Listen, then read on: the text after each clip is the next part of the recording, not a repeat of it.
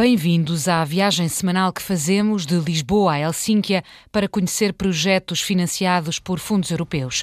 Hoje vamos até à Eslovénia e começamos pela cidade de Maribor, no nordeste do país. Estamos na cozinha do restaurante Rosmarino. O chefe Miso Kreuzl está a preparar um almoço especial que o obriga a trabalhar separado dos restantes cozinheiros. O mais importante é que na cozinha as bancadas e a roupa do cozinheiro estejam limpas. O cozinheiro tem de limpar-se antes de começar a preparar a comida sem glúten. Para preparar gnocchi com camarões, primeiro misturamos farinha, parmesão, ovos, ricota, sal e noz moscada. Estes são os ingredientes para os gnocchi. A massa, cortada em pequenos pedaços, é feita com uma farinha que vem num pacote amarelo onde pode ler-se sem glúten, ou seja, sem as proteínas que integram o trigo, a cevada e o centeio, às quais são intolerantes os doentes celíacos. Todos os dias encontramos com pessoas que têm doença celíaca e por isso no nosso restaurante estamos a tentar com todo o esforço preparar comida sem glúten. Dois minutos depois, a massa já está cozida. Na frigideira coloca-se o azeite, adicionamos um pouco de alecrim para dar aroma. E está pronto a servir. O restaurante Rosmarino é um dos únicos na cidade com a emenda adaptada a quem é intolerante ao glúten. Aderiu a um projeto desenvolvido pela Associação Eslovena de Celíacos e pelo município de Maribor. Yasmina Dolinchek é a responsável. Há 12 parceiros a trabalhar em conjunto de Itália, da Alemanha, da Croácia, da Hungria e da Eslovénia. Todos sabemos que o setor da saúde tem sido prejudicado e por isso estamos a desenvolver novos serviços. Estamos a gerar conhecimento, a preparar ferramentas digitais de aprendizagem e no final vamos desenvolver um modelo abrangente de gestão para a doença celíaca, que também vai influenciar as políticas management model, which will also influence politics. O projeto custou cerca de 1 milhão e 800 mil euros e foi financiado por fundos de desenvolvimento regional em 85%. O principal instrumento e o principal destino nesta fase do dinheiro europeu são as ferramentas online já disponíveis na página da internet da Associação para esclarecer dúvidas ou sugerir receitas que ajudem a simplificar e a dar sabor ao dia a dia. Mas o processo começa sempre por uma ida ao médico. Yernei Dolinchek é o chefe do Serviço de Gastroenterologia do Centro Hospitalar Universitário de Maribor.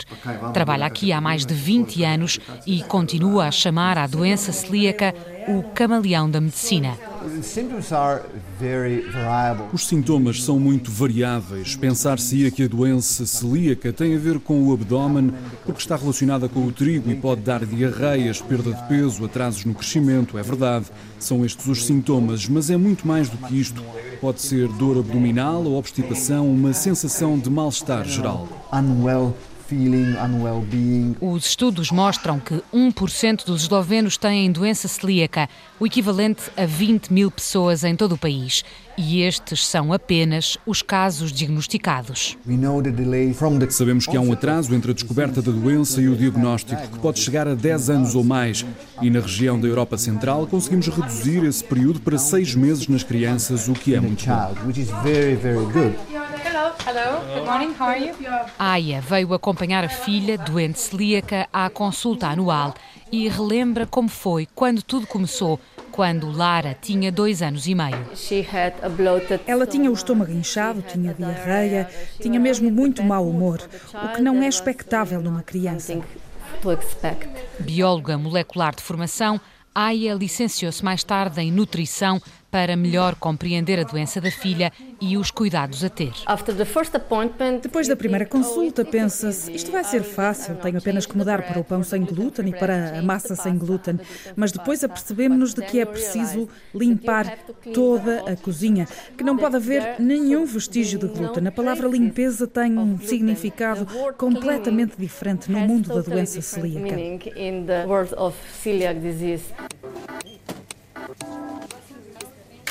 A escolha de produtos para os doentes celíacos ainda é escassa, mas ainda assim tem vindo a crescer. Na Eslovénia, não tanto em restaurantes ainda, mas em supermercados sim. Também por isso, a Associação Eslovena de Celíacos promove aconselhamento aos novos pacientes para que, perante um diagnóstico que pode ser difícil de digerir, façam escolhas certas e superem as angústias. What can I buy? What? O que é que eu posso comprar? O que é que eu posso cozinhar? Estas são as perguntas mais básicas. Que alimentos são seguros? Que cuidados devem ter na hora de escolhê-los? E depois explicamos-lhes que é sempre importante escolher os alimentos com o ícone da espiga desenhado, ou os alimentos que contenham o rótulo sem glúten. Simona Ornik, bibliotecária de profissão, tem duas filhas de 9 e 13 anos e o marido, todos doentes celíacos. É a gestão que faz em casa que vai buscar técnicas e truques para transmitir aos novos pacientes. É voluntária da associação. Temos um panfleto com todas as instruções, como ir às compras, quais são os alimentos seguros, dietéticos e também contém a legislação. Também preparamos as compras para os novos membros.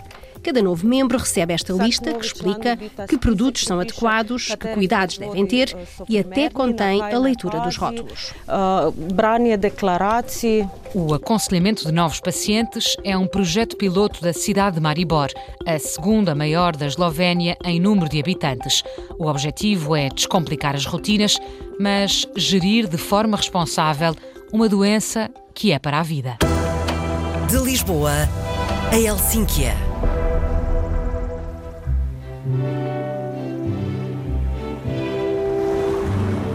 Deixamos para trás a cidade de Maribor e mantemos-nos no norte da Eslovénia, junto à fronteira com a Áustria. Daqui vemos duas montanhas, Kotschuta, do lado esloveno, Petsen, do lado austríaco. É em torno destes dois picos que se estende o Geoparque de Karavanken. Gerald Hartmann é o diretor. Temos cerca de 200 mil visitantes por ano. É claro que se dividem pelas várias áreas do Geoparque. Por exemplo, um ponto muito importante é a montanha de Petsen, que recebe cerca de 18 mil turistas. Depois temos algumas ofertas especiais, como a gruta de estalactites de Obir e a mina do lado esloveno. É por aí mesmo que começamos, pelas antigas minas na localidade eslovena de Mejica. O comboio de locomotiva amarela e exíguas carruagens de madeira que costumavam transportar os mineiros para o trabalho levam agora os turistas devidamente equipados com capacetes de cores vivas para o interior da montanha. São 10 minutos de viagem no mais profundo breu. À chegada, o maquinista do comboio, Miran Prost, é afinal guia turístico. E também já foi mineiro.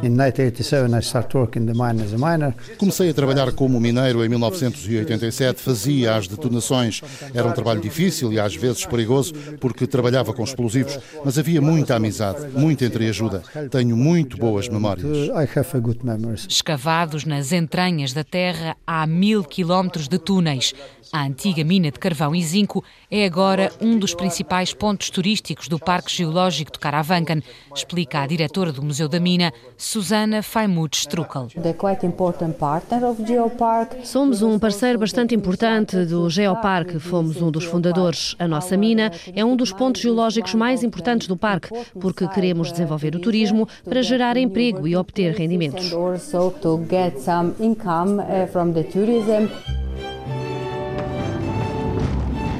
As minas são visitadas anualmente por 20 mil pessoas. No verão, o museu chega a empregar 30 funcionários. Dária, uma das guias de Caravancan, fala da importância do geoparque na economia da região. Teria ela conseguido emprego aqui, perto da cidade natal? A resposta simples é não. Talvez na capital do país, mas não nesta região. Dária é geóloga de formação, uma apaixonada pelo património natural de Karavankan e não se cansa de partilhar as surpresas contidas na história deste local, que agora é no interior do continente europeu, mas nem sempre foi assim. A rocha mais importante é o calcário. Este calcário contém uh, diferentes fósseis, principalmente de origem marinha, porque este calcário formou-se num antigo oceano. Há 200 milhões de anos aproximadamente, uh, toda esta zona estava coberta pelo mar. Approximately 200 million years ago, all was covered with the sea. Atravessamos a fronteira da Eslovénia para a Áustria, mas continuamos no perímetro do Geoparque de Karavankan. Junto à vila de Galitzen, há uma aula especial a decorrer. I established a group which is called Geopark Young Researchers. Organizei um grupo chamado Jovens Cientistas do Geoparque e uma vez por semana saímos. Não quero ensinar-lhes coisas muito detalhadas. Quero que sintam que vivemos numa área natural muito especial. Antónia trabalha com toda a comunidade escolar da área do Geoparque. Um dia por mês, as crianças deixam a sala de aulas tradicional e vêm para a floresta aprender. Hoje, o passeio é junto à cascata de Galitzen. É espetacular. Podemos ouvir o som da água e pensarmos que ela corre todos os segundos do dia. No caminho para cima vemos plantas interessantes como orquídeas, muitos musgos diferentes e, em especial, as pedras. São muito interessantes. Aqui vemos umas avermelhadas que são do período Jurássico.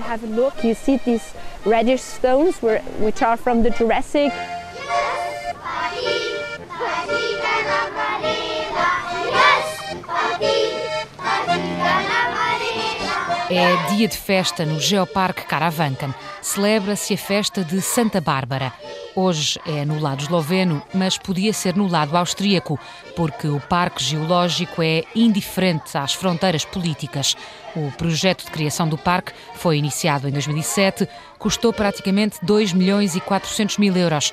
2 milhões vieram de fundos europeus e foram usados sobretudo para a delimitação do parque, para a concessão da marca Caravancan, para a criação de programas de atração de turistas. O sonho de fazer de Caravancan uma grande estância de turismo da natureza ainda está, no entanto, por cumprir. Nesta fase falta, sobretudo, alojamento a fase seguinte será de atração de investidores, diz o diretor do Geoparque, Gerald Hartmann.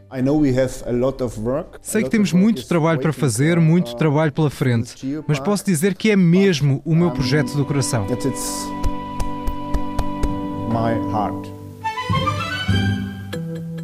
De Lisboa a Helsínquia é a viagem que fazemos semanalmente pelas regiões dos Estados-membros da União Europeia. Hoje estivemos na Eslovénia, com a reportagem de Raquel Morão Lopes, produção de Carla Pinto, pós-produção áudio de Paulo Cavaco. Acompanhe-nos nas redes sociais, em RTP Europa e, claro, aqui na rádio. Até para a semana. De Lisboa a Helsínquia.